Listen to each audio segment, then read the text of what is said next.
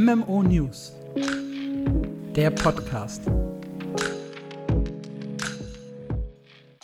Hallo und herzlich willkommen zum MMO News Podcast. Heute sind wir mit unserem nächsten Special an der Reihe und zwar reden wir heute über die besten MMORPGs für jeden Typ von Spieler. Also ob ihr lieber Dungeons, Story, PvP, worauf auch immer ihr Lust habt, es gibt da draußen ein MMORPG, was perfekt für euch ist. Und genau über die möchten wir heute reden. Mit wir bin ich natürlich nicht alleine, sondern meinen sonst sehr gerne anmoderierenden äh, Alex habe ich auch dabei. Hi, warum machst du eigentlich das Intro? ja, weil du mich drum gebeten hast, kurz ja, bevor stimmt. du sehr laut gegähnt hast. Und deswegen dürft ihr heute mein Stimmchen äh, als, als erstes lauschen. Und eigentlich ist da auch schon alles zum Thema gesagt, oder? Wir können eigentlich in die erste Kategorie reindippen. Und das sind die Casual Player. Also Leute, die nicht so viel Zeit für MMORPGs investieren, nur ab und zu mal MMORPGs spielen eben alles, was jetzt kein Hardcore-Spieler ist. Ja, und da ist das perfekte Spiel. Ich glaube, da sind wir uns beide sehr, sehr einig. Guild Wars 2. Absolut. Warum? Es hat äh, viele Seiten an sich, die perfekt für Casual-Spieler sind. Der allergrößte Punkt ist definitiv die Charakterentwicklung. Das heißt, seit 2012 gab es keine Erhöhung mehr der Ausrüstungsstufe und auch keine Erhöhung des Level Caps. Dementsprechend, wer damals gespielt hat und sich eine gute Ausrüstung organisiert hat, der kann halt bis heute weiter davon zehren. Und generell, wer neu einsteigt, hat es relativ leicht an eine gute Ausrüstung zu kommen und somit alles im Spiel erleben zu können. Aber auch generell der Ablauf des Spiels bietet sich einfach für Casual Player an. Man kann ganz gemütlich mit der Story anfangen, durch Gebiete erkunden, kommt auch alleine relativ gut zurecht. Man hat zu keinem Zeitpunkt einen Zwang, sich irgendwie gegen andere Spieler durchzusetzen. Also man teilt auch mit völlig Fremden, ohne in einer Gruppe zu sein, die Questmobs, die Erfahrungspunkte. Man kann sich keine Knoten wegnehmen, die man sammeln kann, weiß ich nicht, Erze, Bäume oder ähnliche Sachen. Man hilft sich eigentlich automatisch bei Jumping-Puzzlen und bei Weltbossen. Das heißt, ohne jetzt irgendwie eine Gilde mir zu suchen oder eine feste Gruppe zu haben, kann ich sehr, sehr viel bis nahezu alles im Spiel erleben. Ja, Stichwort, man hilft sich untereinander automatisch. Da fand ich, ich erinnere mich gerade an meine Startzeit in Guild Wars 2 zurück, ein unglaublich genialer Kniff, dass du Erfahrung dafür bekommst, wenn du andere Spieler aufsammelst. Mhm. Und zwar zumindest am Anfang gar nicht so wenig. Also mehr als du jetzt bekommst, wenn du ein Monster tötest oder sowas. Und deswegen hast du von Grund an schon mal so eine Inspiration und Motivation, dass du Leute auch wieder aufsammeln möchtest, weil das bringt dir ja auch was. Es ist vor allem auch nicht nur an spezielle Klassen gebunden. Also man, in WoW zum Beispiel können ja nur wenige Klassen andere Spieler resen, ja, wiederbeleben. Mhm. Wir können das in Guild Wars 2 alle mit der F-Taste. Ja, das ist super. Und was auch ein genialer äh, Kniff ist, da springen wir jetzt einmal vom Anfang des Spiels sehr ins, ins End-Endgame. Es gibt eine Rüstung, für die man grinden muss. Die ist dann nicht besser, aber das sind die legendären Rüstungen. Und ich finde da einen genialen Schachzug ist ihnen da mit der legendären Rüstkammer gewonnen. Weil während ich zum Beispiel in einem Lost Ark, was jetzt ein sehr casual feindliches MMO wäre, jeden Charakter mühsam einzeln ausrüsten muss, kann ich in Guild Wars 2 eine legendäre Rüstung bauen und kann kann die dann auf mehreren Charakteren benutzen. Also es gibt drei Rüststufen, mittelschwer und leicht, jeder hat eine eigene Rüstung. Heißt, wenn ich mich dreimal dazu habe, irgendwann eine legendäre Rüstung zu haben, habe ich alle meine Charaktere für immer ausgerüstet. Das Spiel ist auch generell super, super twing-freundlich mit accountübergreifenden Erfolgen, mit gemeinsamen Inventarplätzen, wo man coole Items mit reinpacken kann und auch einfach mit der Tatsache, dass man immer eine andere Story erlebt. Das heißt, man kann auch ganz von mhm. vorne anfangen, äh, auch wie gesagt komplett alleine und trotzdem halt was was Neues erleben, muss ich nicht wie zum Beispiel bei Swords of Legends, das wir letztens beerben mussten, immer wieder durch dieselbe Geschichte und dieselben Gebiete quälen. Also auch da ist das Spiel, das lädt halt einfach auch zum Erkunden ein. Meine Güte, in keinem mhm. anderen Spiel hatte ich so viel Spaß, durch die Gebiete zu laufen, tatsächlich jeden einzelnen Punkt aufzudecken, zufällig mal über einen Jumping-Puzzle zu stolpern, mich einfach so in der Welt zu verlieren, ohne mir groß Gedanken machen zu müssen. Also da ja. trumpft halt einfach Guild Wars 2 auf. Was sie auch sehr gut machen, sind die Beherrschungen. Also wenn ich einmal auf maximaler Stufe bin, level ich nicht einfach meinen nächsten Charakter hoch, sondern ab dann schaltet man Beherrschungslevel frei. Also es geht, es hört nicht auf, es geht dann doch noch weiter. Und diese Beherrschungen sind im Grunde accountweite Boni, die dann auf jedem Charakter funktionieren. Und das sind richtig praktische Sachen wie Gleiten beziehungsweise Fliegen oder Reittiere. Wobei es die mittlerweile sogar schon auf Level 10 gibt. Also ich glaube, es gibt kein casual-freundlicheres MMORPG als Guild Wars 2 da draußen. Nah dran kommt aber meiner Meinung nach ESO, nämlich der Punkt 2 in dieser Liste.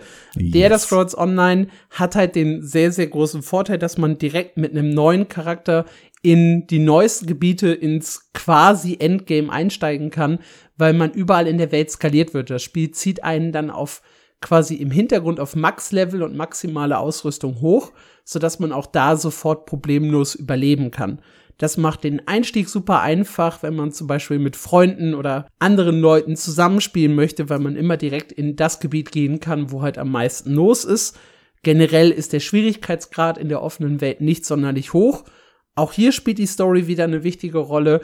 Auch hier ist der Ausrüstungsgrind nicht so extrem wie in anderen Spielen. Es kommen zwar immer mal wieder neue Sets, die dann tatsächlich auch möglicherweise, je nach Spielweise, interessantere Boni haben und man dann doch mal wechseln müsste für die perfekte Ausrüstung. Im Großen und Ganzen kann man sich aber auch in ESO recht schnell eine sehr, sehr gute Endgame-Rüstung erfahren und kann sich ebenso in der Welt verlieren, vor allem in Nebenquests und vor allem in der Story. Da trumpft halt ESO dann auch groß auf. Ja, allein dieser Punkt, dass ich wirklich nicht leveln muss eigentlich. Ja. Das finde ich so genial. Auch hier übrigens wieder kommen dann nach dem Erreichen des Max-Levels die Champion-Punkte dazu und auch die levelt man wieder accountweit. Das heißt, auch mit einem frisch erstellten Charakter kann man dann direkt schon die Punkte verteilen und sich so Boni freischalten. Also auch das ist sehr, sehr freundlich bei ESO gehandhabt. Beide MMOs tatsächlich dann ein sehr ähnlicher Ansatz. Fällt mir gerade, äh, ich glaube, das erste Mal auf, als wir da so, dass wir jetzt so direkt drüber reden. Ja, ein bisschen anderen Ansatz hat dann WoW. Das haben wir auch noch mit in die Casual Player Liste aufgenommen. Und zwar einfach aus dem Grund, weil es das größte Spiel ist, weil man auch hier inzwischen problemlos alleine äh, vor sich hin leveln kann. Äh, das Endgame allerdings fokussiert sich viel, viel stärker dann auf Gruppeninhalte, wie zum Beispiel Dungeons, Raids, wie dann auch ein bisschen PvP hinten raus. Klar, das gibt's auch in GW2 und ESO, aber in WoW ist halt der Ausrüstungsgrind ein ganzes Stück weit höher. Dafür ist der Einstieg halt sehr, sehr angenehm und es ist halt einfach das größte MMORPG. Dementsprechend sollte man das auch äh, hier in die Liste durchaus mit aufnehmen. Vielleicht mehr so ein bisschen einen Honorable Mention als tatsächlich eine komplette Empfehlung von unserer Seite, weil eben, ja, zum Beispiel der Ausrüstungsgrind mit dabei ist hier. Ja, und tatsächlich, alle Zuhörer hier wissen, äh, ich spiele ja kein WoW, aber alles, was ich von WoW mitbekomme, sind meistens äh, irgendwelche mythisch Plus-Raids, die wirklich echt knackig aussehen, wo ich jetzt nicht sofort an Casual-Spieler denke, da bin ich ehrlich. Allerdings bietet das Spiel ja auch so viele Facetten mittlerweile. Man kann ja eigentlich machen, was man möchte. Ja, man hat auch inzwischen diese ganzen Kampagnen, zwischen denen man hin und her hüpfen kann, also die ganzen alten Erweiterungen, wenn man sich die neueste Erweiterung holt, sind die ja alle inklusive. Da gibt's halt super viele Geschichten und auch total tolle Dinge, die man halt solo erleben kann. Dementsprechend eine Empfehlung durchaus, aber längst nicht so gut geeignet für Casual-Spieler wie eben Guild Wars 2 und ESO, zumal man im WoW seinen Fortschritt verliert, falls man mal ein halbes Jahr oder Jahr nicht spielt und dann eben eine neue Erweiterung rauskommt. Auch aufgrund des äh, Abonnements, was nötig ist, um World of Warcraft zu spielen, finde ich schon ungeeigneter ein Ticken als die anderen Sachen, weil du eben auch bezahlst, wenn du nicht spielst. Ja, können wir definitiv so stehen lassen. Buy-to-Play-Titel haben ja. da eben wieder einen großen Vorteil. Grüße gehen raus an GW2 und ESO. GW2 und ESO Top-Tier für Casual Player, WoW noch nennenswert, aber schon ein Level drunter, sind wir ehrlich.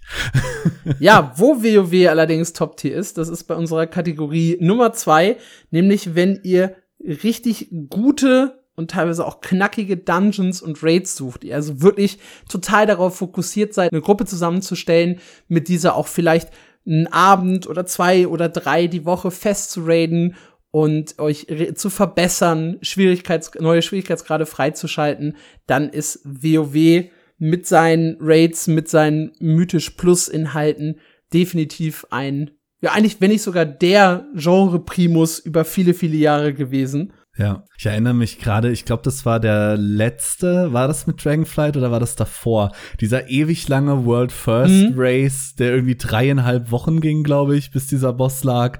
Das ist der Hammer. Ich verfolge sowas immer so gerne. Ja, gerade diese World First Rates, das wäre jetzt auch was, was ich noch erwähnt hätte, sind halt in WoW ja. einfach ein riesig großes Ding ein riesiges Spektakel lassen sich auf Twitch verfolgen.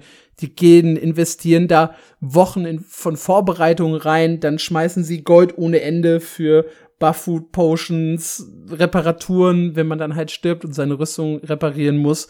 Und dann geht's halt los im stundenlangen, wochenlangen Grinde, bis dann die Bosse tatsächlich liegen. Ein absolutes Spektakel. Macht sehr, sehr viel Spaß. Ja, auch wenn man äh, World of Warcraft nicht spielt, ist das sehr geil zum Zugucken und mitverfolgen. Ich liebe das, wie die, äh, wie die da alle abgehen.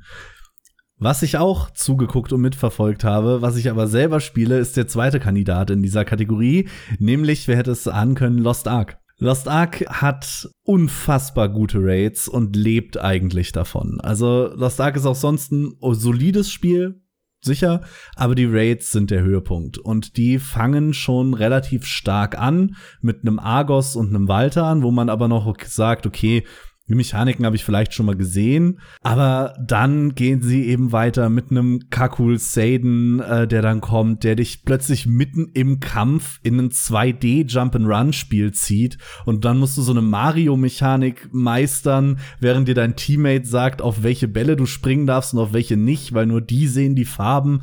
Und das geht einfach noch viel weiter, kommt mit Belshazzar, Akan, Themine, da sind richtig richtig starke Raids im Spiel, die auch auch genug Vielfalt haben, dass sie jede Woche wieder Spaß machen und auch nie zu einfach werden. Das muss man dem Spiel hoch ansehen, finde ich. Ja, wobei, also ich stimme dir voll zu. Die Bosskämpfe sind sehr, sehr beeindruckend.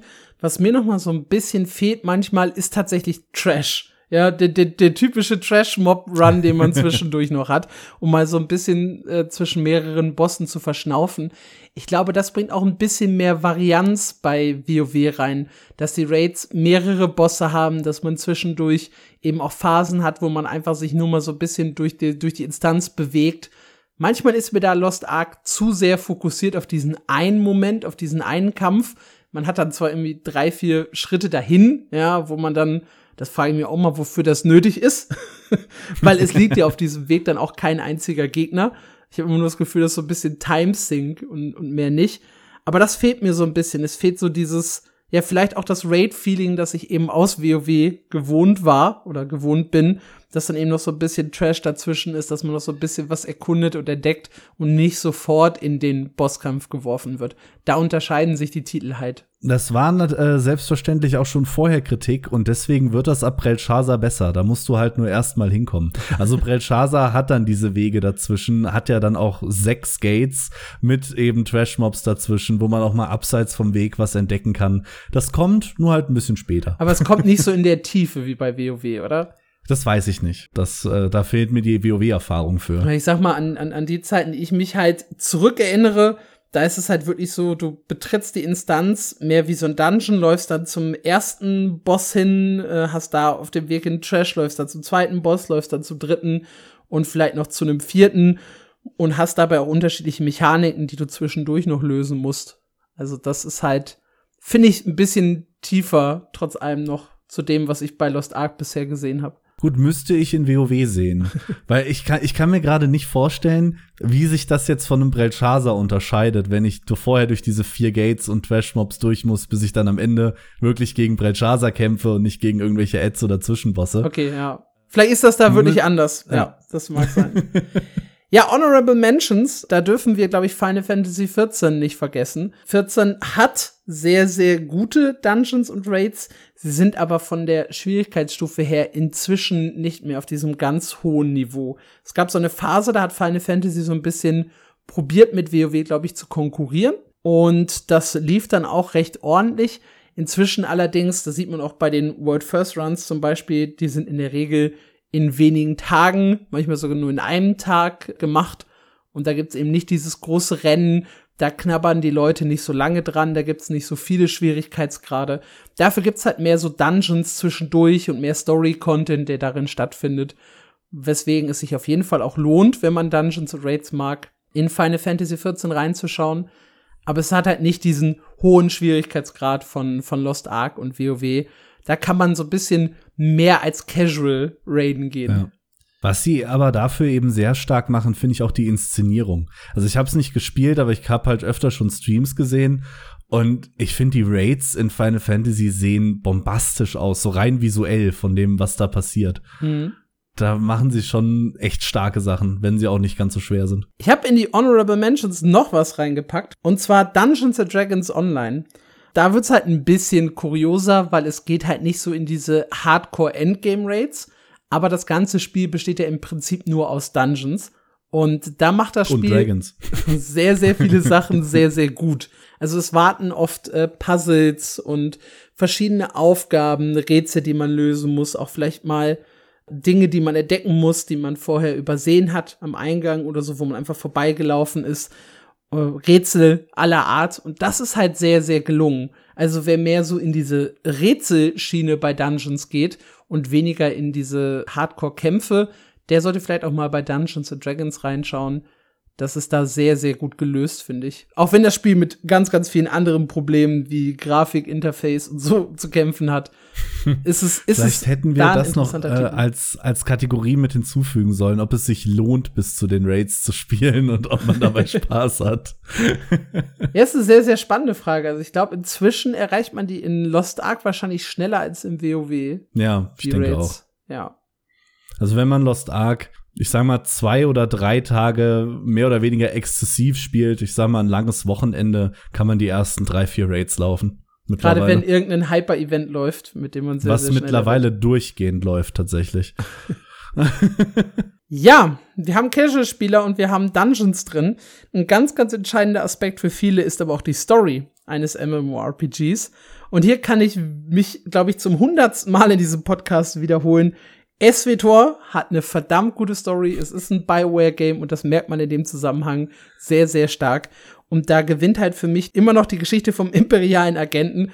Die ist so unglaublich gut. Also wenn ihr euch irgendwann mal eine Story oder ein MMORPG nur wegen der Story spielen möchtet, dann schnappt euch Star Wars The Old Republic, spielt den imperialen Agenten, trefft Entscheidungen, lasst Leute am Leben, bringt sie um, macht, was ihr möchtet. Es hat einfach einen Heidenspaß, diese Geschichte zu spielen.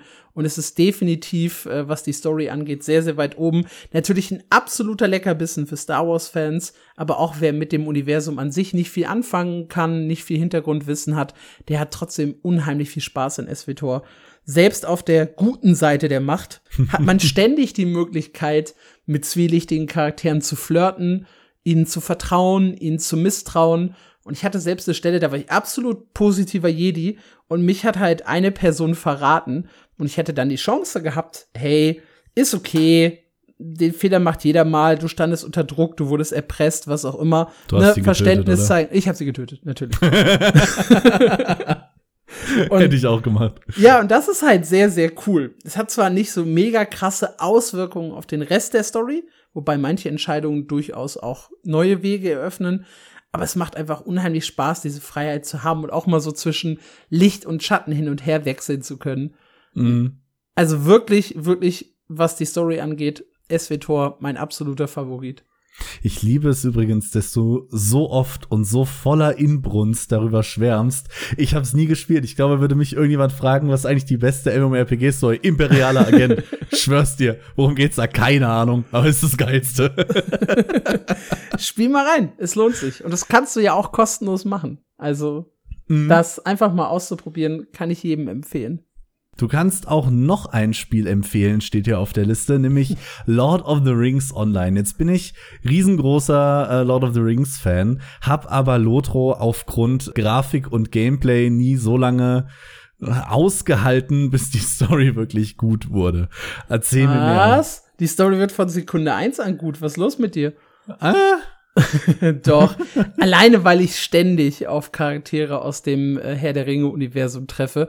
Alleine, weil es äh, wirklich eine stringente Haupthandlung gibt, der ich folgen kann, weil ich sehe, also einfach diese ganze Geschichte der Filme nochmal durchlebe und auch darüber hinaus. Wir sind ja inzwischen über die Vernichtung des Rings hinweg.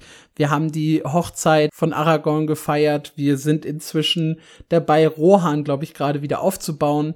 Es macht einfach unheimlich viel Spaß, der Herr der Ringe Geschichte zu folgen. Ich habe jetzt auch letztens erst mit einem Rewatch der Filme nochmal angefangen. Ich weiß gar nicht warum, ja. Weil aber man ich hatte das einfach einmal Lust im Jahr darauf. machen muss.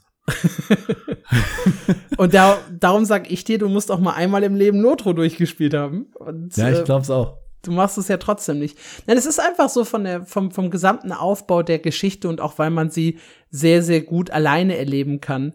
Ein absolutes klasse Spiel. Selbst wenn man mit Herr der Ringe nicht so viel anfangen kann, macht das noch Spaß. Wer Herr der Ringe Fan ist, der wird kein besseres MMORPG eigentlich finden auf dem Markt. Ja, nice. die Grafik ist ein bisschen zurückgeblieben. Ja, das Gameplay ist nicht so richtig gut. Also, das heißt nicht so richtig gut, es ist nicht mehr so richtig modern. Man muss ja. halt so ein bisschen damit leben können, dass es älter ist und dass es halt nicht so dieses äh, AAA-Budget von einem WoW, ESO oder Final Fantasy hat. Aber es ist halt wirklich für diese Lizenz Lord of the Rings ein absolut gutes Spiel. Wäre jetzt der richtige Zeitpunkt, um ein bisschen off-topic zu erwähnen, dass ich nur wegen Lord of the Rings eine PS5 besitze? Finde ich gut, dass du das eingeworfen hast, ja. Tatsächlich hat Amazon ja ähm, ein 4K-Remaster von der Trilogie gemacht und das rausgebracht. Allerdings nur auf Blu-ray, weil die haben die Streaming-Rechte nicht. Sie haben nur die Rechte, den Kram zu verkaufen. Da habe ich die äh, voller Vorfreude vorbestellt und dann gemerkt, ja, um das jetzt richtig zu genießen, brauchst du eigentlich auch einen Blu-ray-Player, der natives 4K kann. Und nach ein bisschen Recherche bin ich drüber gestolpert, dass die Dinger halt auch 400 Euro kosten. Und dann dachte ich mir, ja gut, dann legst du die 50 Euro noch drauf und nimmst die PS5. Und deswegen steht die da unten, weil ich einen Blu-ray-Player für der Ringe brauchte. gut, gehen wir direkt rüber in die Honorable Mention für die Kategorie Story-Fans. Und da steht äh, mit dabei World of Warcraft für mich einfach weil es die Geschichte von Warcraft äh, ja weiter fortsetzt. Also wer Warcraft 2 und Warcraft 3 gespielt hat, möchte eigentlich auch WoW spielen, um halt zu wissen, wie es in der Welt weitergeht.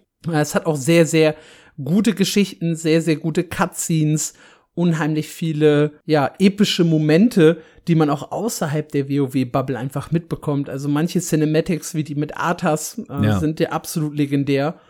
Und dementsprechend ist es auch ein absolut schönes Storyspiel. Und die meiste, der meiste Teil der Geschichte lässt sich halt auch wieder problemlos solo erleben, wenn man das möchte. Voll vertont ist sehr, sehr wichtig in dem Zusammenhang. Das ist bei SWTOR auch der Fall. Ähnliches gilt auch so ein bisschen für ESO und Guild Wars 2, wobei ich bei beiden die Geschichten ein bisschen schlechter finde als bei SWTOR und Lotro. Also deutlich schlechter als bei SWTOR und Lotro und auch ein bisschen schlechter als bei WoW. Ich habe mir noch so einen kleinen Geheimtipp, wenn ihr so ein bisschen auf was Düsteres steht. da haben wir auch schon im Podcast drüber gesprochen. Mad World, das Browser-MMORPG, das ihr theoretisch auch in einem eigenen Client spielen könnt.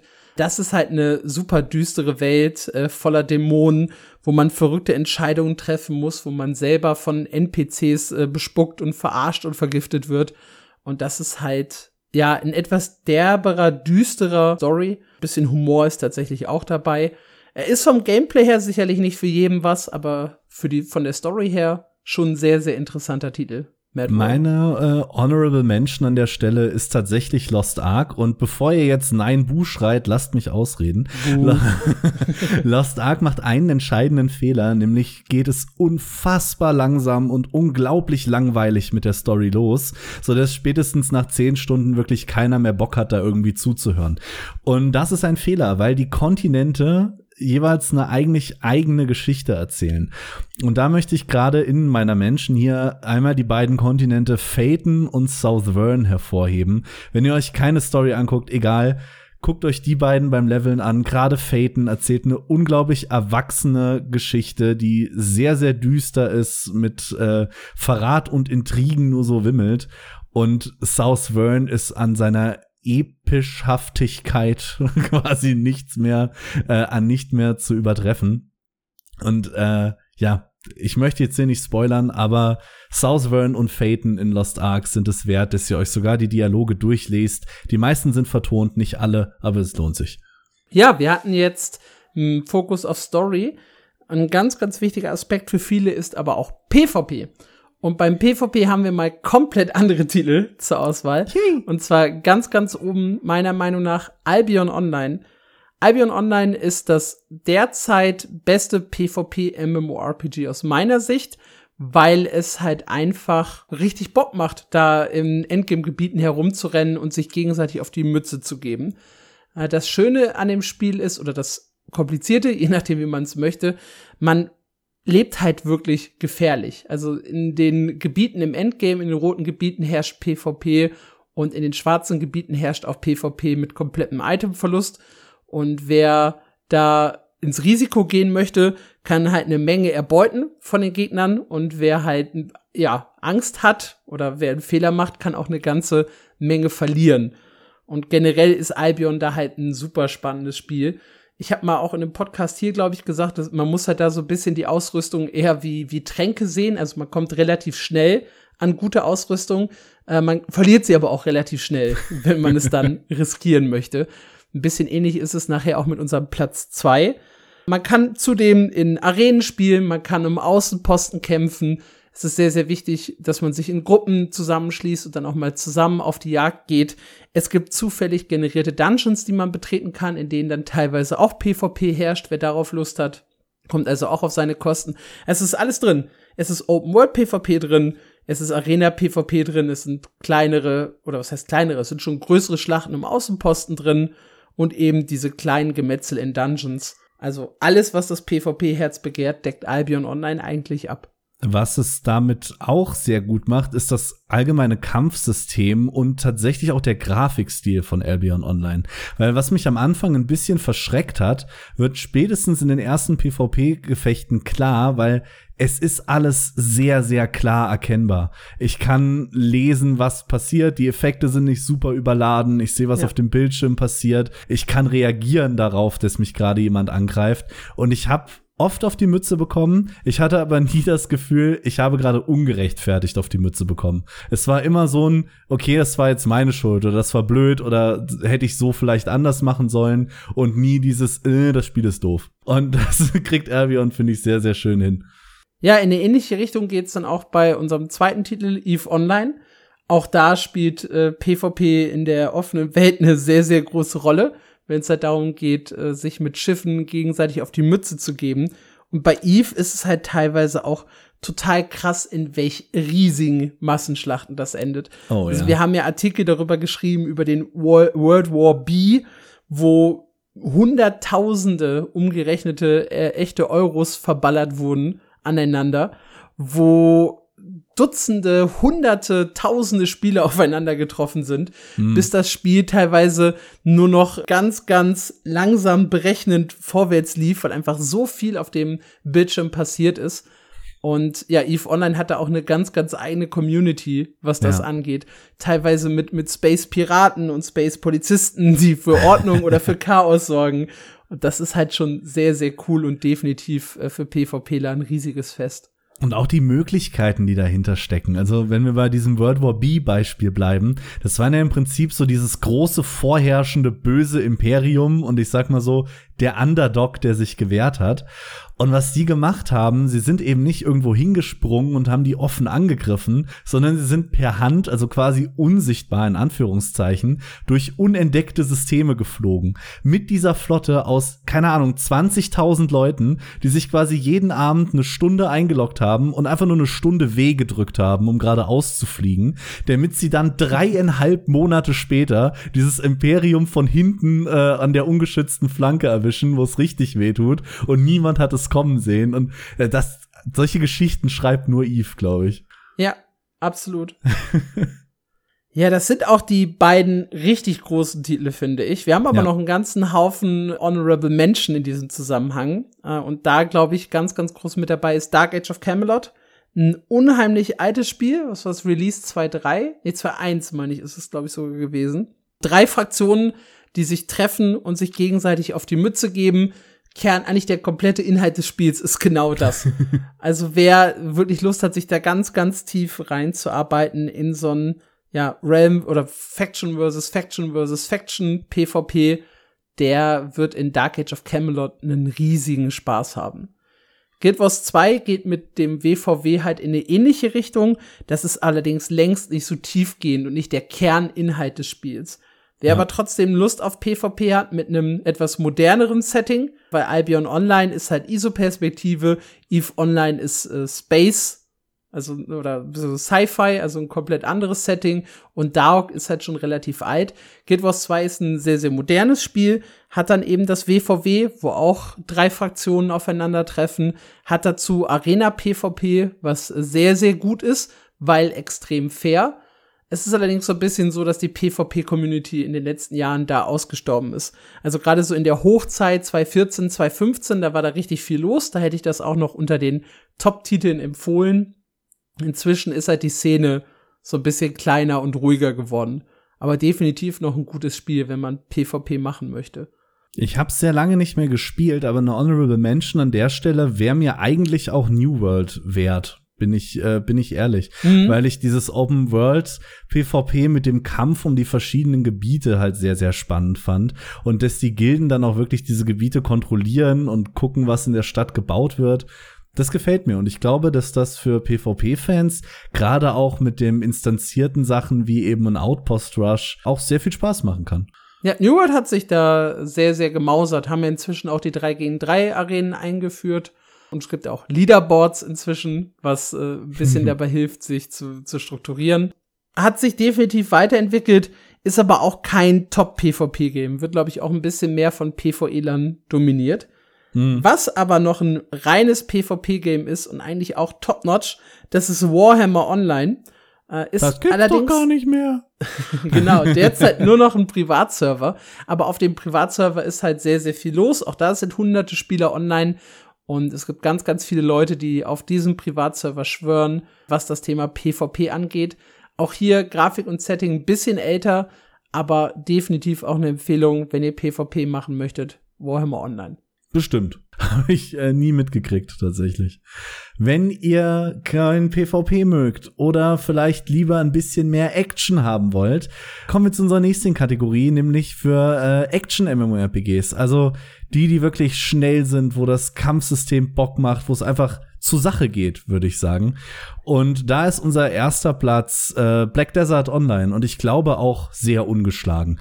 Ich glaube, jeder, der zumindest mal kurz Black Desert gespielt hat, weiß, wie geil sich dieses Kampfsystem anfühlt. Auf manchen Klassen natürlich noch ein bisschen geiler, aber es ist unglaublich schnell. Es gibt so viele Kombos und verschiedene Skills.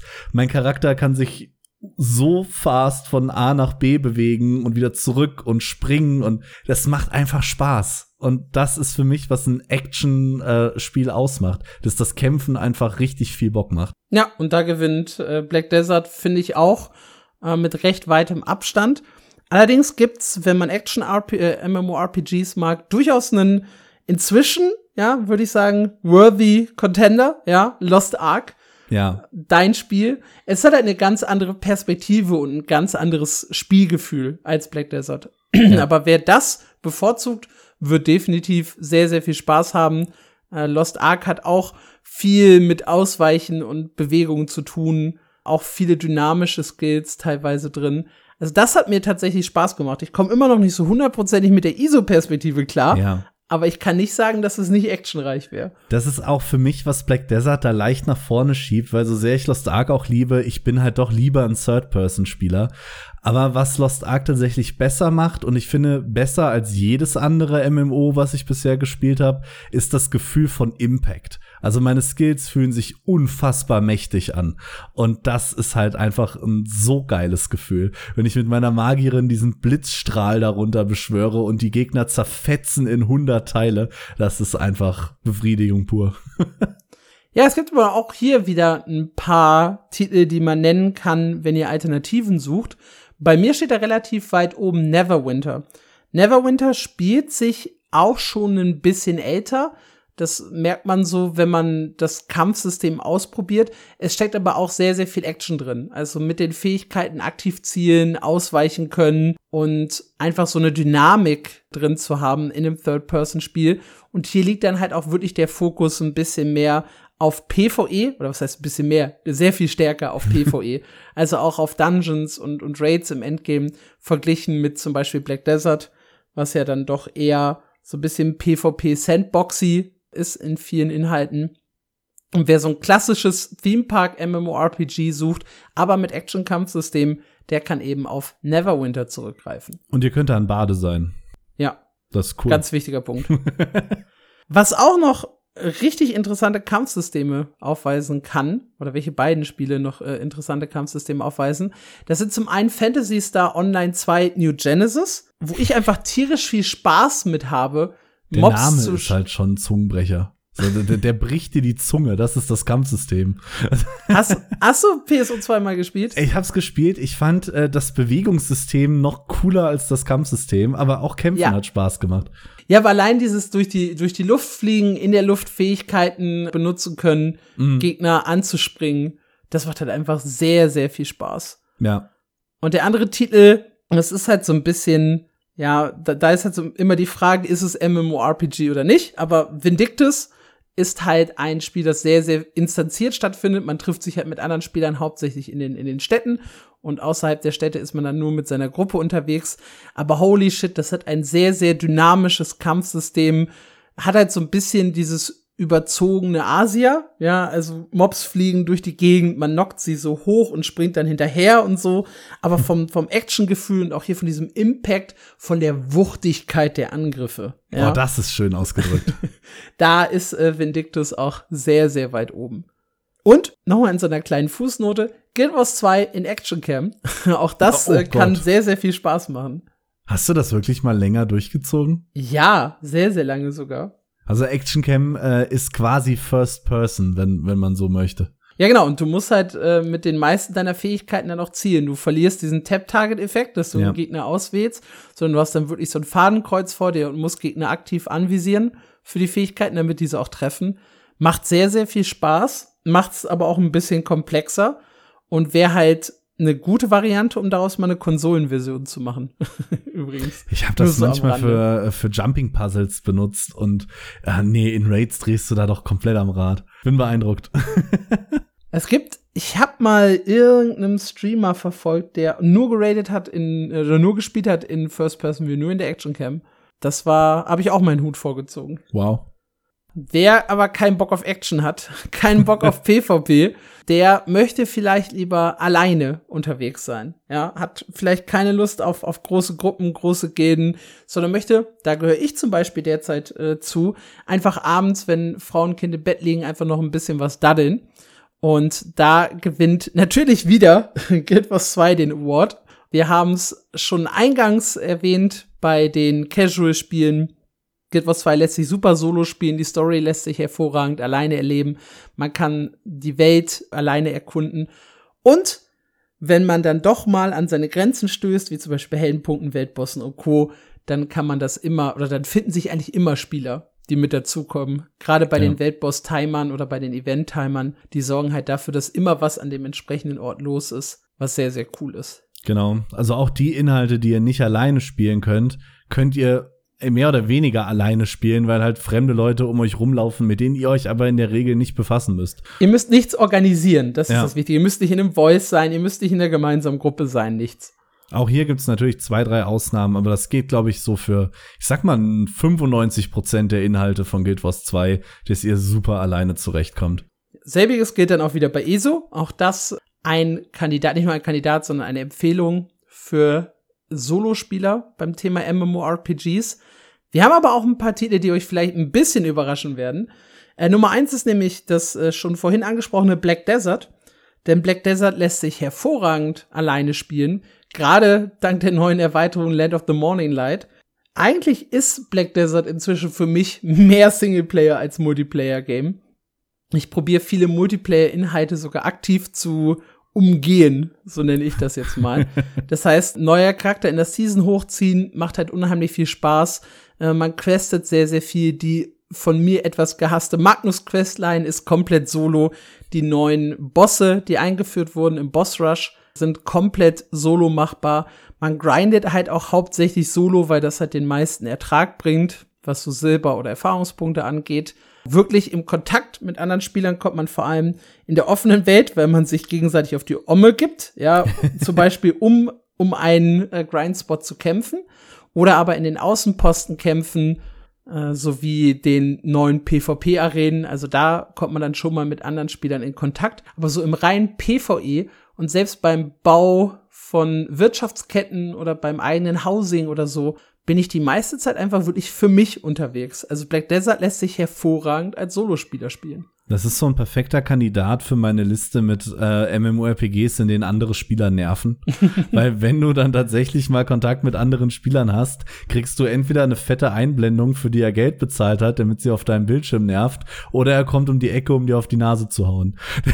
Das sind so die zwei Sachen. Eigentlich. Ja, eigentlich benutze ich das wirklich nur zum Chatten in der Gilde und ja, zum Handeln im Handelsposten. Also nicht mal direkte Spielerinteraktionen, sondern nur indirekte, weil irgendwer was für mich gefarmt hat, was ich an Mats brauche. Yay. ja, stimmt. Habe ich vorher nicht dran gedacht, aber grandioses Solo-MMORPG eigentlich. Gerade auch mit, äh, du sagtest eben Land of the Morning Light, die Solo-Bosse. Ja.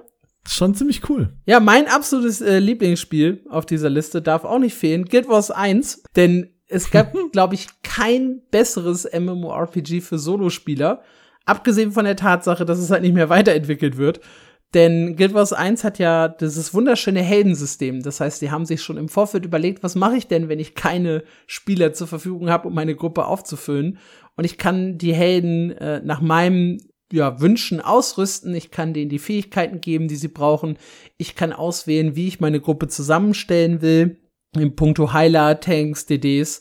Hab da die komplett freie Wahl. Ich kann die Helden mit Flaggen kontrollieren wo sie hingehen sollen, kann sie auf passiv stellen, auf aktiv, auf aggressiv, dass sie einfach in alles wie bescheuert reinrennen. Ich habe also sehr, sehr viel Kontrolle. Die NPCs spielen sehr, sehr gut. In 90% der Fälle sind die NPC-Heiler einfach besser als die Spielerheiler. Sorry, es ist einfach so. und dementsprechend ein Spiel, das man super gut alleine spielen kann. Guild Wars 1 wäre keine Honorable Mention, sondern wäre tatsächlich ein Top-MMORPG in der Kategorie, wenn es eben noch weiterentwickelt würde. Das ist der große Makel an dem Titel. Bei Guild Wars 1 denke ich immer so ein bisschen dran. Ähm, ich hatte auf der Gamescom letztes Jahr ein Interview mit dem Creative Director von Elder Scrolls Online und äh, wir haben so ein bisschen über die Anfänge geplaudert. Und er hat gesagt, irgendwann kommt halt der Punkt, wo du dir überlegst, willst du MMO mit RPG sein oder willst du RPG mit MMO mhm. sein?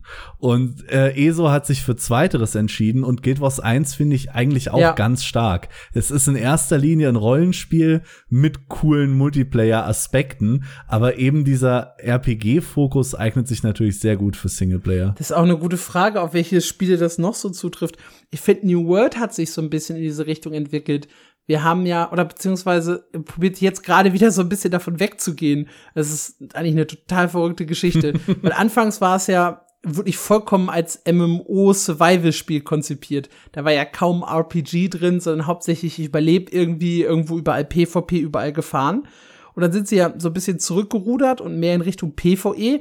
Dann war es plötzlich Questen, dann war das Sammeln in der offenen Welt und das Crafting, das waren eigentlich die coolen Dinge. Und jetzt versuchen sie es immer mehr in Richtung Arena PvP, instanzierte Dungeons, Raids und so weiter zu drücken. Aber eigentlich ja. ist es auch ein sehr, sehr gutes Spiel für Solospieler, zumindest über einen sehr, sehr langen Zeitraum, weil man halt echt gut in diese Welt eintauchen kann, seinen Charakter gut ausrüsten kann, unheimlich viel Spaß hat beim, beim Sammeln. Du hast ja auch den Artikel drüber geschrieben, ja. dass du New World so gespielt hast, dass dich andere Spieler einfach genervt haben. Spieler ja. Ich habe in New World auf Level 6 meinen Chat ausgemacht und nie wieder an und ich habe keine Sekunde davon bereut. also für mich ist New World ein perfektes Solospiel. Ich hatte ein bisschen gezögert, das hier mit drauf zu packen, weil ich auch, glaube ich, nicht der äh, Standard New World Spieler bin und das andere Spieler vielleicht ein bisschen anders sehen. Aber ich persönlich konnte New World perfekt äh, alleine spielen. Hat mich nichts gestört. Ja, man braucht halt später für die Dungeons und für so ein paar Dinge in der offenen Welt schon andere Spieler, aber auch das organisiert sich halt so ein bisschen wie in Guild Wars 2. Also so riesige Chest-Runs oder riesige Portal-Runs, um die äh, hier die Verderbten zurückzuschlagen. All das organisiert sich einfach im Chat. Da schreibt einer hier, Gruppe schreibt ein Plus und alle schreiben Plus und dann sammeln sich irgendwie zehn Gruppen da und ab geht die Luzi. Also auch da ist halt eine, eine Gilde eigentlich nicht so richtig wichtig. Also auch wenn man den Chat aus hat, ich hatte zum Beispiel selbst diesen Step mit dem Plus nicht. Ich habe halt einfach eine Gruppe in der Welt gesehen und bin hinterhergelaufen. Das hat auch recht gut funktioniert. Wahrscheinlich habe ich die Hälfte vorher verpasst, aber es geht. Ich fand das eigentlich ganz angenehm. Damals gab es noch keinen Dungeon Finder, das heißt, man ist ganz gut beraten, wenn man zumindest drei Leute kennt, die das Spiel auch spielen und äh, vielleicht mal einmal die Woche aushelfen können. Aber das ist ja jetzt auch nicht aber mehr so. ansonsten. Dank Dungeon Finder. Ja, jetzt ja. geht's ja. Ja. Ja, letztes Spiel auf der Liste, äh, auch wieder eher nur so eine Randempfehlung, ist halt Star Wars The Old Republic. Was ein gutes Story MMORPG ist, spielt sich logischerweise auch alleine recht gut. Dementsprechend, ja, auch für Solospieler hier in Vor allem der imperiale Agent, habe ich gehört. gut, dass du das nochmal erwähnst, ja. Hervorragende Geschichte. Ja. Was mache ich denn aber, wenn ich der komplette Gegen das komplette Gegenteil von Spielertyp bin. Wenn ich also jemand bin, der im Discord die ganze Zeit sitzen will, der eine große Gruppe braucht, der ja fast schon gezwungen werden will, mit anderen Leuten zusammenzuspielen. Dann, lieber Sputti, spielst du Eve Online. Wir hatten es eben schon mal kurz in den Massenschlachten angeschnitten und ich glaube, keine Community ist so verworren und aktiv und schön einfach wie Eve Online, weil du sein kannst wirklich was du willst. Für mich wurde das in dem Moment wirklich klar, ähm, als ich auf dem E-Fanfest war, ich glaube, das war 2021, 22, egal. Aber da habe ich mit verschiedenen Leuten gesprochen und gemerkt, dass sie das so mittlerweile aufgeteilt haben, dass die für diese Community leben. Der eine macht zum Beispiel nichts anderes als Schiffe für seine Gilde bauen. Und der hat einen Vertrag mit einer anderen Gilde, wo die ganze Gilde nichts macht, außer Rohstoffe abbauen und dann den Typ verkaufen, damit er Schiffe daraus baut, damit jemand anders Waffen für ihn baut, damit die Flotte seiner Gilde damit arbeiten kann. Und dann gibt's natürlich auch die Flottenkommandanten, die die Befehle geben und die anderen Leute, die gucken, dass die Flotte zusammenbleibt. Und es gibt einfach nichts, was du nicht machen kannst und wofür es da keine Community gibt. Mhm. Und das ist definitiv auch mein Platz eins auf der Liste. Ich bin auch sehr, sehr hart am überlegen, wo es noch in ähnlicher Weise tatsächlich abläuft, außer vielleicht in irgendwelchen äh, kruden Indie-Titeln. Gloria Victis ist zum mhm. Beispiel dann für mich so ein bisschen eine Honorable Mention. Das ist halt auch so ein Spiel, diesem Mittelalter, ja, mehr Simulation, wo man halt gemeinsam Festungen aufbaut und sie dann auch gegeneinander verteidigt. Also das ist halt, da muss man auch so ein bisschen in der Community drin sein, da muss man sich mit der Gilde zusammentun, um wirklich Spaß zu haben. Also das ist definitiv kein Titel für Solospieler. Im Gegenteil. Ja. Ich find's auch so schön, wie in Eve diese Community gelebt wird. Ich muss gerade noch eine kurze Anekdote erzählen Bitte. von diesem Typ, der auf der Bühne war und hat erzählt, was er so macht. Und er hat äh, den Stock Market in Eve gegründet. Also er hat sich überlegt, äh, mit ganz vielen tollen Excel-Tabellen, wie legt man jetzt eigentlich am sinnvollsten Geld an, um was zu kaufen und am Ende wieder Geld zu verkaufen.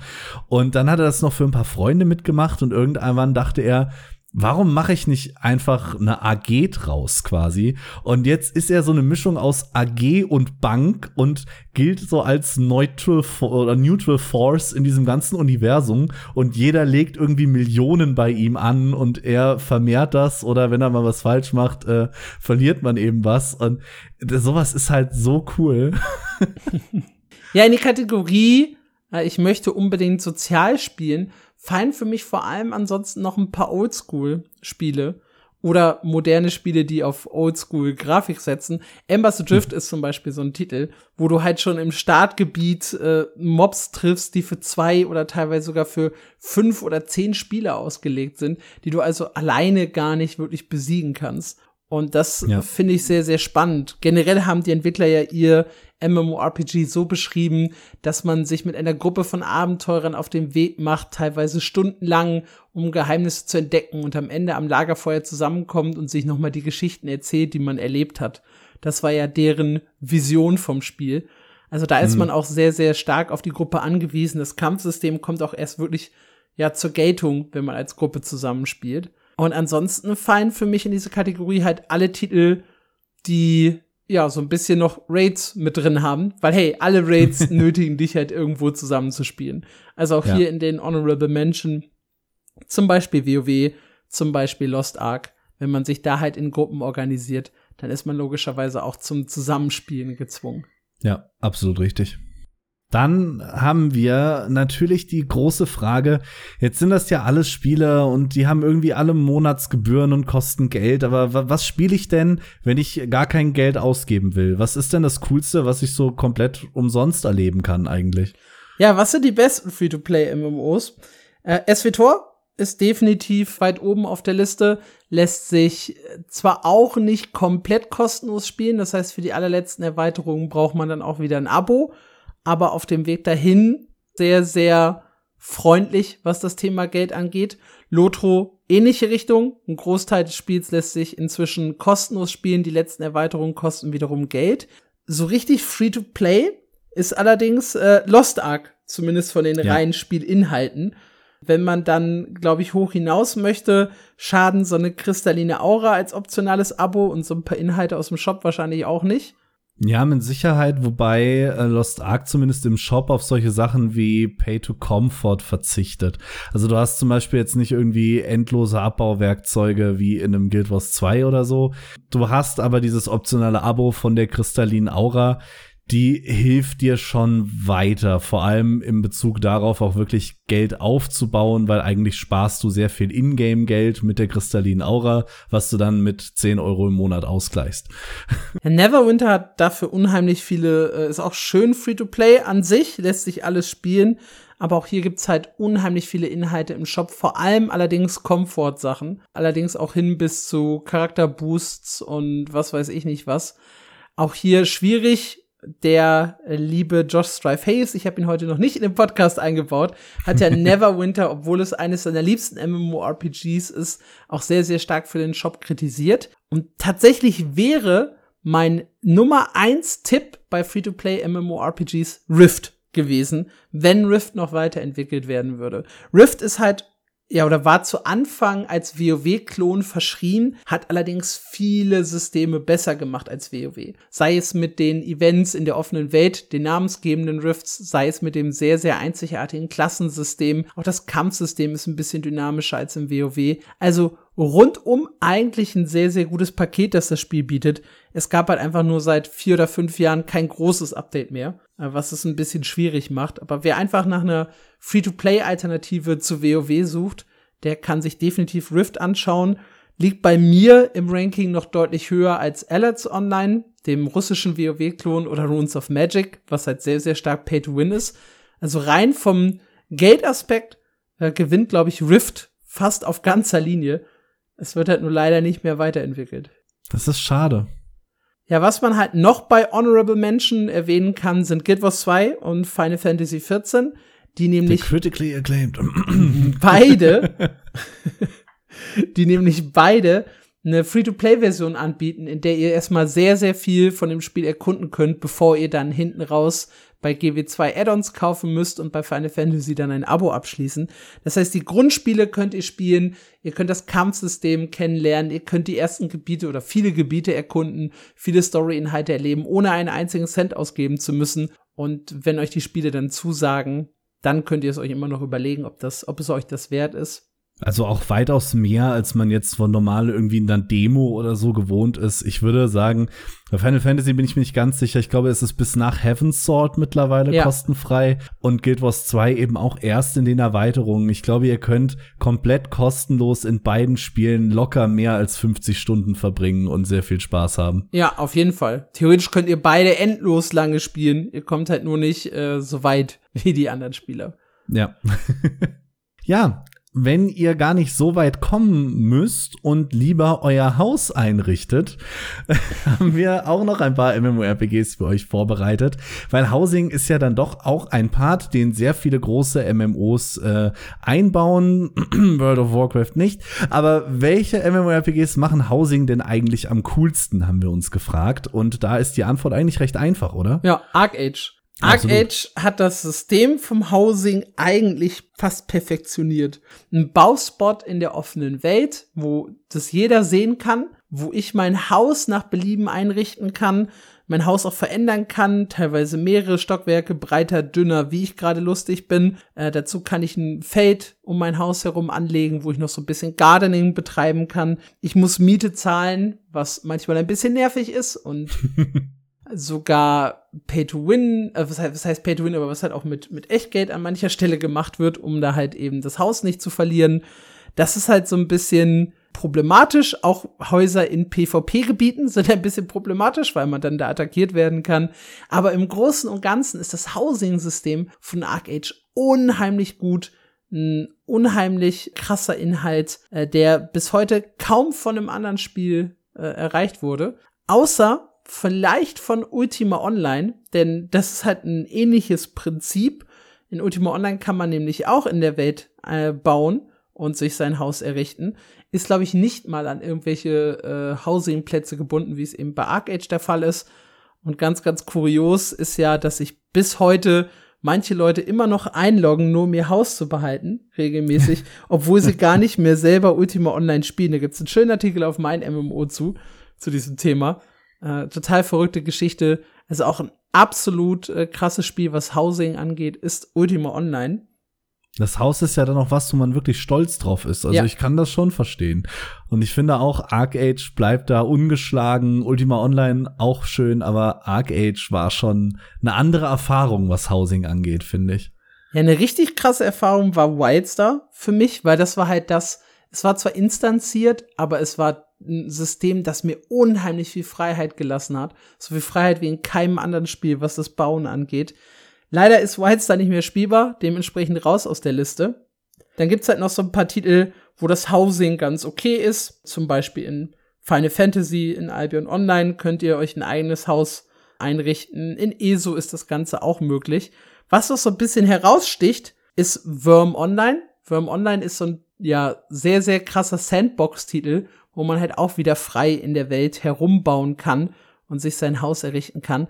Das ist aber unheimlich grindy und es ist halt das einzige, warum ich Worm Online empfehlen würde. Und das macht es halt schwierig als, als Titel an sich. Es ist halt ein, ein Nischenspiel. Es kommt auch in den Bewertungen gar nicht so gut weg auf Steam. Es hat nicht unheimlich viele Spieler. Dementsprechend eher so ein kleiner Nischen-Geheimtipp. Hat ein cooles Housing-System, ist aber ansonsten, ja, keine große Empfehlung an der Stelle. Da würde ich noch eine Honorable Mention einwerfen, wo jetzt man auch ein bisschen wie bei Vindictus drüber streiten könnte, ob es jetzt wirklich ein MMORPG ist. Ich glaube, 100 Leute passen auf einen Server. Aber V Rising hat ein unfassbar cooles Housing. Mhm. Mit dem Aufhänger, dass ihr ein Vampir seid. Das heißt, ihr müsst auch so ein bisschen darauf achten, dass kein Licht reinkommt, dass euer Haus geschlossen bleibt, dass ihr einen Kerker baut, um gutes Blut äh, am Leben zu halten, euren Thronsaal, eure Gruft. Und dabei habt ihr unfassbar viele Möglichkeiten von 30, 40 verschiedenen Wänden und verschiedenen Materialien. Und jetzt mit dem letzten Update Gloomrod könnt ihr endlich auch mehrstöckige Vampirschlösser bauen mit prunkvollen Garten. Und da hatte ich sehr, sehr viel Spaß mit, obwohl ich eigentlich gar kein Housing-Spieler bin. Das an der Stelle nochmal mitgegeben. Ja, was passiert denn aber, wenn ich sage, ja gut, ein Haus ist schon schick, aber eigentlich möchte ich so richtig tief ins Rollenspiel versinken. Also ich möchte wirklich eine eigene Charaktergeschichte mir schreiben, möchte eine Person in der Welt verkörpern und möchte auch mit anderen Leuten genauso interagieren. Und das geht halt tatsächlich am besten in dem Spiel, das auch die meisten Spieler hat, denn ja. Rollenspiel ist ja nicht äh, unbedingt das, das weit verbreitetste, zumindest wenn man so ganz tief abdriften möchte, so ein bisschen in seine eigene Welt, in seine eigene Sprache der Welt angepasst. Und da gewinnt halt WoW. WoW hat eine relativ große Rollenspiel-Community, hat dedizierte Rollenspiel-Server, auf die ihr wirklich gehen könnt, um zu sagen, hier da sind genauso verrückte Leute wie ich. Äh, es gibt Add-ons, die euch dabei helfen, eigene Character Sheets zu erstellen, wo ihr halt eure Geschichte niederschreiben könnt, die wichtigsten Eckpunkte, die jeder kennen muss und andere Leute, die halt das gleiche Add-on benutzen können, das Ganze einsehen, sehen also, okay, mit der Person rede ich, das ist halt deren Hintergrundgeschichte. Und ja, da kann ich dann voll miteinander interagieren und mich nochmal so in eine komplett eigene Welt hineinstürzen. Ich finde gerade die dedizierten Rollenspielserver sind äh, da sehr, sehr wichtig für, weil als Rollenspieler will ich ja eigentlich nicht, dass da irgendwo Mr. Super Sexy XX69 HD an mir vorbei rennt, fünfmal hüpft Was? und mir dann auf die Nase haut. Deswegen finde ich es wichtig, da geschützte Räume zu bieten und ich glaube, das macht World of Warcraft auch am besten. Ja, Was Lotro hingegen sehr, sehr gut macht, ist halt eine sehr, sehr stimmige Welt und ein sehr, sehr einfaches Setting, um sich in diese Welt hineinzuversetzen, weil Spieler von Herr der Ringe oder Fans von Herr der Ringe haben halt schon ein klares Bild von der Welt. Selbst wenn sie Sekunde eins diese betreten, wissen sie halt schon, okay, das sind halt die verschiedenen Völker, das ist die grobe Geschichte, diese Länder habe ich schon mal gesehen. Hm. Und das macht es sehr, sehr einfach, in das Rollenspiel einzusteigen. Zudem gibt's halt so viele schöne Nebendinge, wenn man sich zum Beispiel mit Musikinstrumenten an den Rand stellt und gemeinsam eine kleine Feier zelebriert, was äh, überraschend oft in Lotro passiert. Hm. Dann natürlich äh, auch hier die Tatsache, dass es einfach eine Menge Rollenspieler gibt, die in diese Welt eintauchen wollen. Also auch hier ist die Community sehr, sehr groß dafür. Ja. Deswegen auch eine Empfehlung, Lotro, ja? Was mich eben zu meinem Einwurf motiviert hat, war tatsächlich Lotro. Und ich weiß nicht, hast du zufällig das Lotro-Video von The Lazy Pian gesehen? Weil genau an den Einstieg musste ich gerade denken, wo er da reinspawnt und da stehen irgendwie so, keine Ahnung, Ragnar, der Lockige oder was auch immer, so fünf Leute da und Roleplayen halt. Und er spawnt ihn halt im Gesicht mit einem furchtbar hässlichen Hobbit namens Big Damage. Und genau dafür sind halt Rollenspielserver wichtig. ja, das fehlt hier tatsächlich so ein bisschen, ja. Aber dafür ist die Community, wie gesagt, sehr, sehr groß. Ja. Eine absolute Empfehlung für Rollenspieler. Und wir haben noch zwei Honorable Menschen, die ein bisschen crazy sind, aber auch nicht zu unterschätzen, Vielleicht nicht unbedingt MMORPGs im klassischen Sinne, aber ganz oben beim Thema Rollenspiel steht GTA Online. Ähm, und hm. zwar auch hier gibt es, ja, ich sag mal, äh, Server oder Welten, denen man so ein bisschen beitreten kann, die auch dann äh, markiert sind für Rollenspiel und wo die Leute in ganz andere Rollen reinschiffen. Es gibt dann ja. wirklich Personen, die sind Taxifahrer und die machen ihr ganzes Leben lang nichts anderes, als mit dem Auto durch die Gegend zu fahren, Leute einzusammeln und sich dafür dann von den Spielern bezahlen zu lassen, dass sie sie von A nach B fahren, damit du eben nicht ein Auto klauen musst als als als Weirdo, ja, irgendwo da rumläufst das ist und, so geil. NPCs rausziehst. Es gibt Leute, die gehen einem klassischen 9-to-5-Job nach, die sich dann halt von dem Taxifahrer zur Arbeit fahren lassen und dort dann irgendwelche ja, Dinge spielen, bis sie dann abends wieder zurückfahren und sich darüber Geld verdient haben.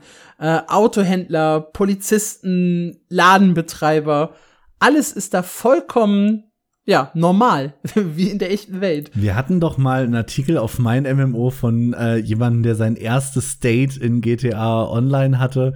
Äh, ich glaube, Emily, ja. Emily ich, oh, ich weiß nicht mehr. Wer Eileen hieß sie. Ja, genau, Eileen hat den geschrieben. Ja. Sehr, sehr amüsanter Artikel. ich finde das sehr beeindruckend. Jetzt hast du gerade gesagt, zwei Honorable Mentions, hier steht nur eine. Erleuchte mich. Minecraft tatsächlich ist, ist ein Ort mit äh, speziellen Rollenspielservern, weil wir drüber gesprochen haben, wo die Leute dann auch tatsächlich in ihren Charakteren herumlaufen in der Welt äh, für sich. Da muss man halt auch, wie gesagt, gucken, dass man nach spezifischen Rollenspielservern sucht. Aber da geht's dann auch richtig rum. Ja. Was mir gerade noch einfällt, ist jetzt auch nicht so richtig MMO, aber das einzige Rollenspielding, was ich mal gespielt habe, ist äh, Altis Life. Das ist eine Mod für die Militärsimulation Arma 3. Äh, nutzt da quasi diese riesige Welt, die die äh, gegeben haben, ähnlich auch wie Daisy. Und da kann man sich auch die verrücktesten Geschichten ausdenken. Und da hat mir so gefallen, dass es so furchtbar kleinteilig ist. Also kleinteilig im Sinne von, es ist eine Mod für eine Simulation. Wenn ich aus meinem Auto aussteige, drücke ich dafür vier Tasten, dann mache ich die Tür zu, dann merke ich, ich habe vergessen, den Schlüssel zu ziehen, steig wieder ein, ziehe den Schlüssel, steig aus, mach die Tür zu, dann muss ich daran denken, mein Auto abzuschließen, weil sonst äh, klaut der Dieb mir das und schließt es kurz. Und das fand nice. ich tatsächlich sehr cool. Was mir gerade noch eingefallen ist, als ich dann eben die Geschichten von GTA Online erzählt habe, äh, Second Life. Ich weiß gar nicht mehr, ob das oh, noch existiert. Aber das äh, eignet sich, glaube ich, auch sehr, sehr gut für Rollenspieler. Das habe ich komplett vergessen. Das war damals so ein Riesending. Hm. Ah, wir sind alt. Gut, wenn ich äh, Rollenspieler bin und so alt bin, dass ich äh, Second Life gespielt habe, dann mag ich bestimmt auch noch ein paar andere Oldschool MMORPGs, oder? Ja, wer so richtig Bock hat, äh, tief in eine Welt einzusteigen, wem Grafik total egal ist, Grind dafür herzlich willkommen der sollte sich so das ein oder andere Oldschool MMORPG mal anschauen. Und sehr, sehr weit oben steht da, was heißt sehr, sehr weit oben? Für mich ganz oben Oldschool RuneScape, die quasi Neuauflage eines alten Spiels, die hervorragend gut ankommt. Also sowohl vom Gameplay her als auch so von der ganzen Community, von den Spielerzahlen ist Oldschool RuneScape ein riesiger Hit. Äh, ihr startet auch hier wieder in eine Welt in der ISO-Perspektive. Ihr müsst verschiedene Skills hochleveln. Äh, ihr habt keine klassische Story, der ihr folgt, aber doch halt immer wieder Quests, die euch so ein bisschen begleiten. Und insgesamt ist die Community von, von Oldschool RuneScape einfach super durchgeknallt und auch irgendwie liebenswert. Also ein absolut interessantes Spiel, auch um jetzt noch mal 2023 einzusteigen. Es ist halt grafisch die Hölle, aber das sind halt einige Titel, die in diese Kategorie Oldschool MMORPGs yep. fallen.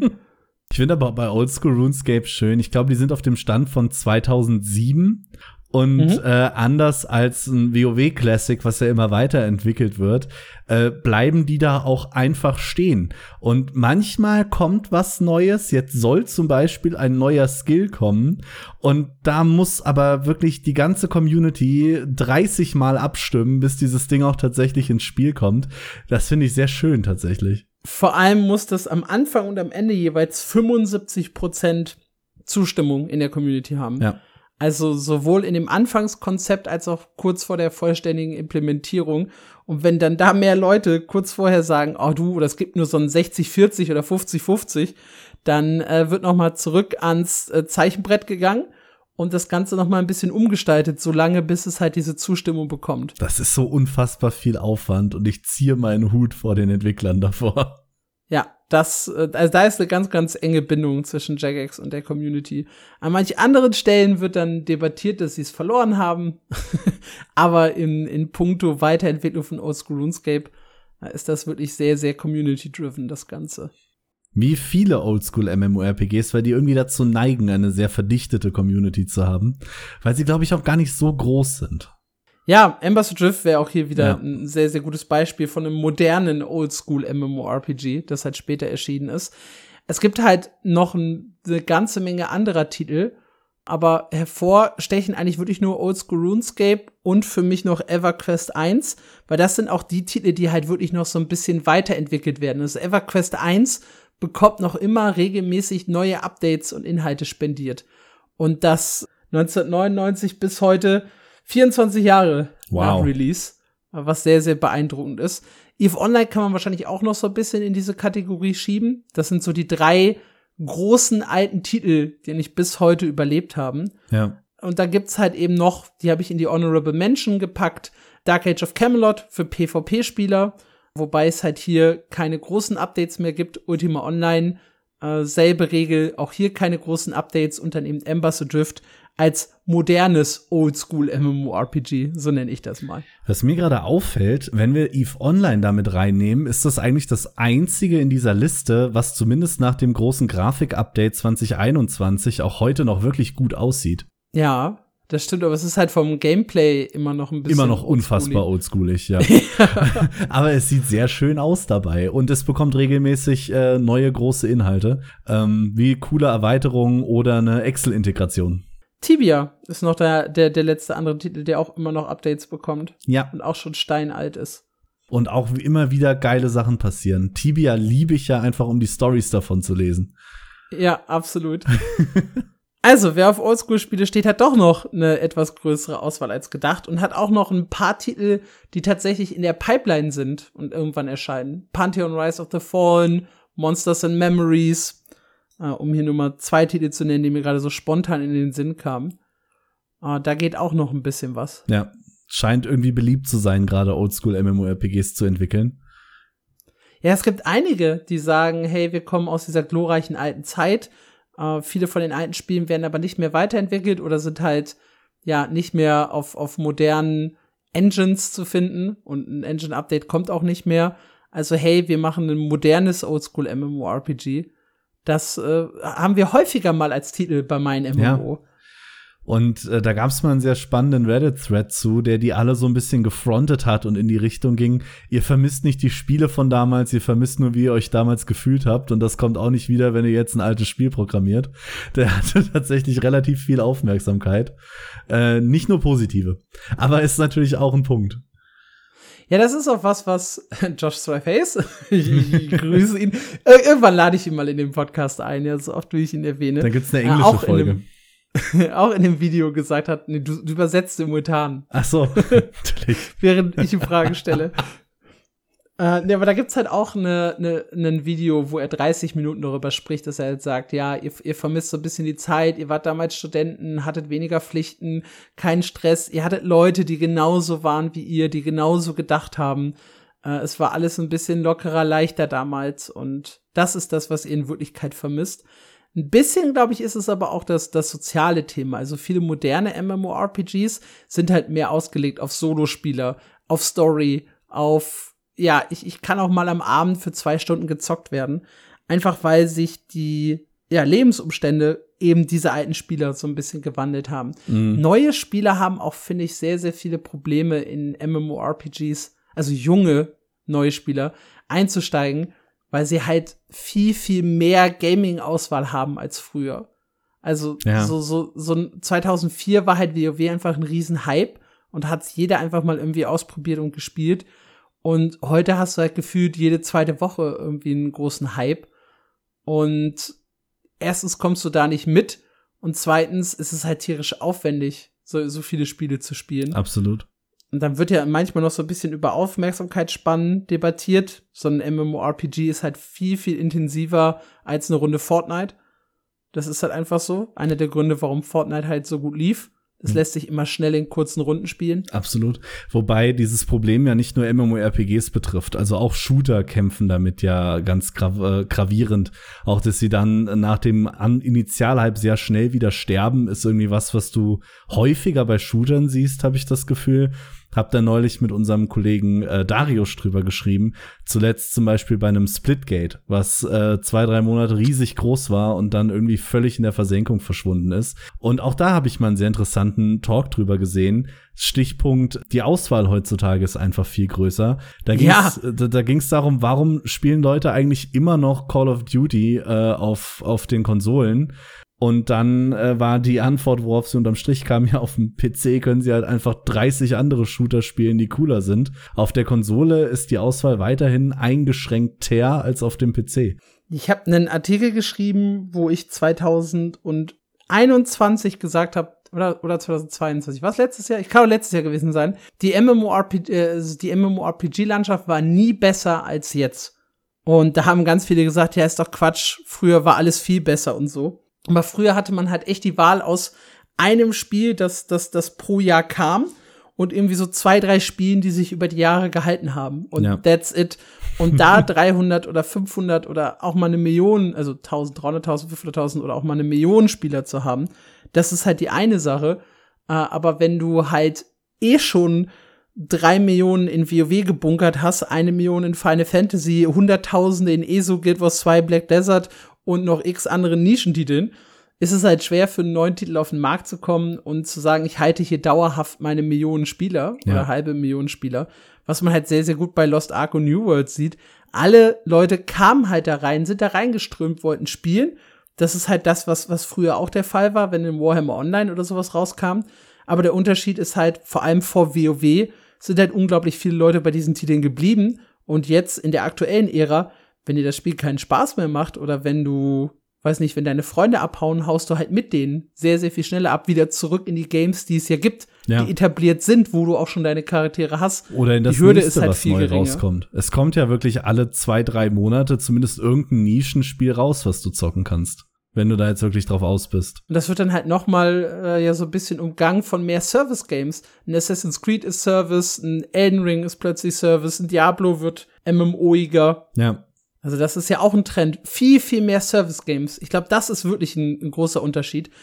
Äh, viel, viel mehr Service Games, die ewig lange weiterlaufen sollen und ständig Updates bekommen im Vergleich zu früher. Destiny 2. ja, was hattest du denn früher an großen, wirklichen Service Games? Ähm, wenn du so zurückdenkst in die 2008er, 9er, 10er Jahre. Du hattest die MMORPGs, die ständig weiterentwickelt wurden. Ja. Aber das war's doch, oder? Ja, bei den So Rollenspielen großen hast du dich gefreut, wenn sie dann mal ein oder zwei Erweiterungen bekommen haben, die du dann Ja. noch mal gespielt hast, aber dann war halt auch Schluss. Du hattest noch RTS als, äh, als Genre, so was so ein bisschen Service-gamig war. Ja, aber inwiefern Service? Also, sie hatten halt eine E-Sport-Liga und ab und zu kam mal eine neue Map, aber wirklich Service war das ja auch nicht, oder? Ja, doch, Balance-Patches, regelmäßigere DLCs. Aber das führt tatsächlich ein bisschen weit weg Ja, wir sind von jetzt ein unserer bisschen ursprünglichen. Diskussion. Ja. Ihr merkt, wir haben heute ein bisschen Zeit, ja. Wir haben mal nicht äh, eine Ausgabe, die schon von sich aus zwei Stunden lang ist.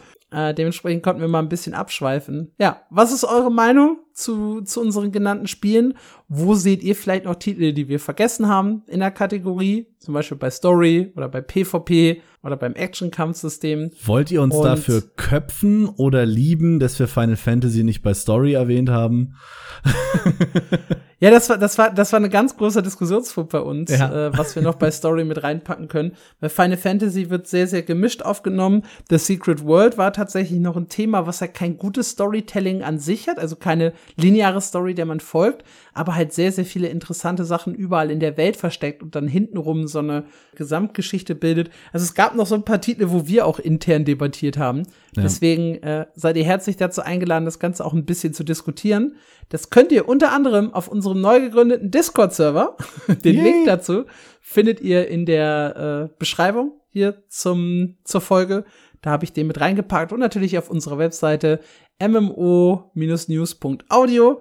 Ihr könnt natürlich auch äh, euer Feedback gerne per E-Mail an uns schreiben. An info at mmo-news.audio und auch auf den Discord-Server, wenn ihr nicht auf den Link äh, klicken wollt, den erreicht ihr über discord.mmo-news.audio. Ah, echt? Konntest du das einstellen? Das mache ich gleich. Okay, nice. Gut, das war's für diese Ausgabe. Danke, dass ihr zugehört habt. Wir hören und sehen uns wieder nächste Woche, dann wieder mit einer regulären Folge. Oder wenn ihr Bock habt und alte Folgen von uns noch nicht gehört habt, dann findet ihr hier Specials, unter anderem zu Black Desert, zu ESO, zu New World, zu Lost Ark. Ihr findet aber auch ein paar, ja, Einblicke in unser Leben, zum Beispiel unsere schlimmsten MMORPG-Erfahrungen, äh, unsere Nostalgiespiele oder welche MMORPGs wir sehr, sehr aussichtsreich finden, obwohl ihr oder von denen ihr wahrscheinlich noch nie gehört habt, also nicht die typischen Titel wie irgendwie Ashes of Creation oder das LOL-MMO. Aber auch zu Ashes of Creation haben wir ein Special. Richtig. Und mein absolutes Lieblingsspecial, unsere Predictions für 2023, wo die ersten auch schon eingetroffen sind, wo wir dann 2024 nochmal drüber gehen werden, wo hatten wir recht, wo hatten wir Unrecht und natürlich wieder eine neue Runde Predictions aufstellen.